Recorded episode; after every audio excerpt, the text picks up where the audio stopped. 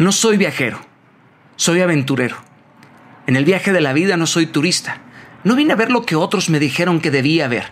Vine a oler y a comer como yo quise, no como dice el tour. Yo soy el imán de mi propia brújula en la vida. Viajo con poco en las manos y con mucho en el corazón. No cargo nada porque todo lo que necesito lo llevo dentro de mí. Viajo sin importar el destino, ya que buscar el destino no es viajar, es solo desplazarse. Me gustan esos viajes que no sucede nada de lo previsto, nada de lo que deseábamos y mucho menos nada de lo que creíamos. Me gusta viajar y perder de vista la orilla y el suelo, aún más. Cuando viajo, no aprendo del lugar, el lugar me hace aprender de mí. Siempre he tenido la adicción de viajar. Al principio lo hice por necesidad, luego por curiosidad y por deseos de conquista. Actualmente mi hermoso trabajo me tiene viajando, pero jamás me permito perder el carácter lúdico. Siempre me ha gustado ser la visita que llega a mi propia casa. Me gusta la inquietud que me genera irme y la melancolía que me da al regresar.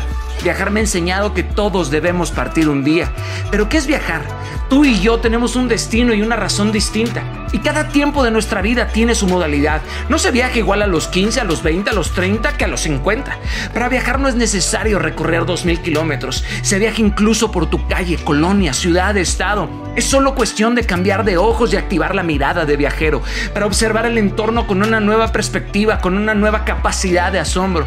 Cerrando los ojos se puede viajar a los lugares más desérticos y tormentosos de la mente y el alma. Hospedarse como un extraño y observar por la rejilla del corazón y ver cómo nuestros pensamientos copulan y ríen. Cuando tu entorno se vuelve común y siempre estamos hablando el mismo idioma, viendo, haciendo, yendo, comiendo lo mismo, corremos el riesgo de dormirnos en la inercia de la vida y que todo se vuelva mecánico.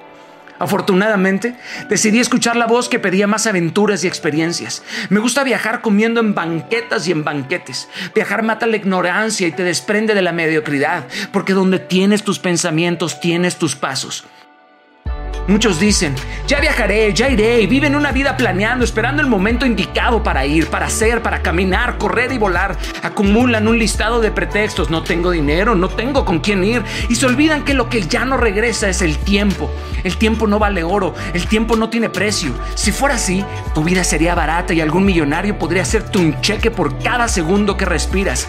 ¿Cuánto pagarías por un minuto de vida? No te alcanza ni a ti ni a nadie. El tiempo es invaluable, ni cantidad ni número, el Cronos y el Kairos no son tuyos. El segundo no regresa, ni este, ni aquel, ni ahora. Carajo, abre los ojos, hazlo y después te preparas.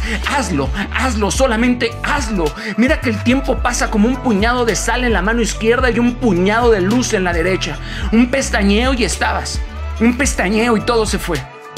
Y aunque pises fuerte y dejes huella, también tus huellas se irán. Construye una vida de la cual no quieras escapar y no necesites vacaciones. En este viaje de la vida es necesario perder la maleta, aprender pero sobre todo desaprender, perderse y encontrarse, buscar respuestas y regresar con más preguntas, ilusionarse y sentir melancolía, emborracharse de nostalgia y reírse de las lágrimas. Para mí siempre el problema de viajar será regresar y darme cuenta que ya no quepo en la misma caja. Vivan los hombres y las mujeres que convierten el viaje de la vida en travesía, viaja, porque la vida se lee con los pies.